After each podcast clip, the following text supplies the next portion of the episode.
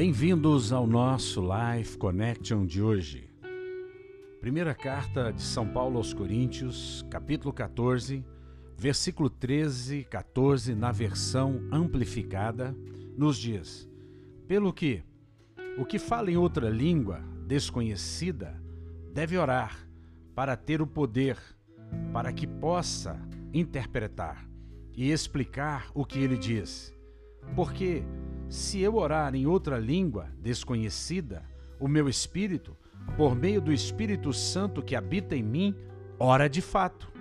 Mas a minha mente fica infrutífera, não produz frutos, nem ajuda ninguém.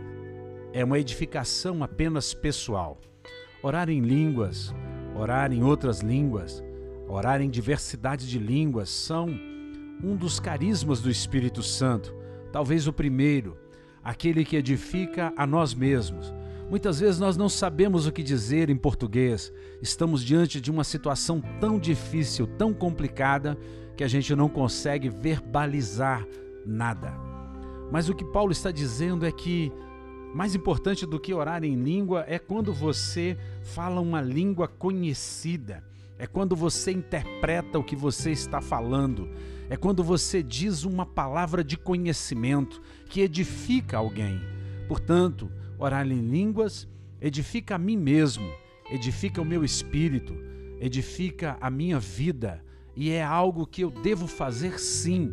Mas mais do importante do que isso, é quando você tem uma palavra profética, é quando você tem uma palavra de ciência, de conhecimento, quando você dá uma palavra, interpreta uma língua, quando você diz a uma pessoa algo que vem do Espírito e então você edifica essa pessoa.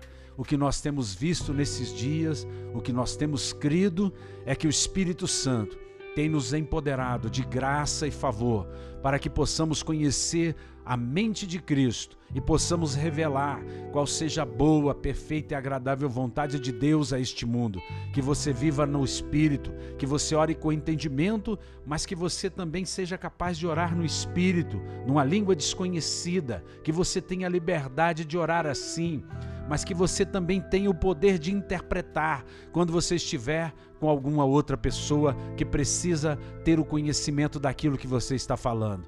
Eu oro para que o multiforme graça de Deus se manifeste nesse dia, que os dons do Espírito Santo sejam avivados nos corações de cada um de nós que cremos no Pai, no Filho e no Espírito Santo. Que você seja ricamente abençoado nesse dia, profundamente abençoado, em nome de Jesus. Um beijo grande no coração.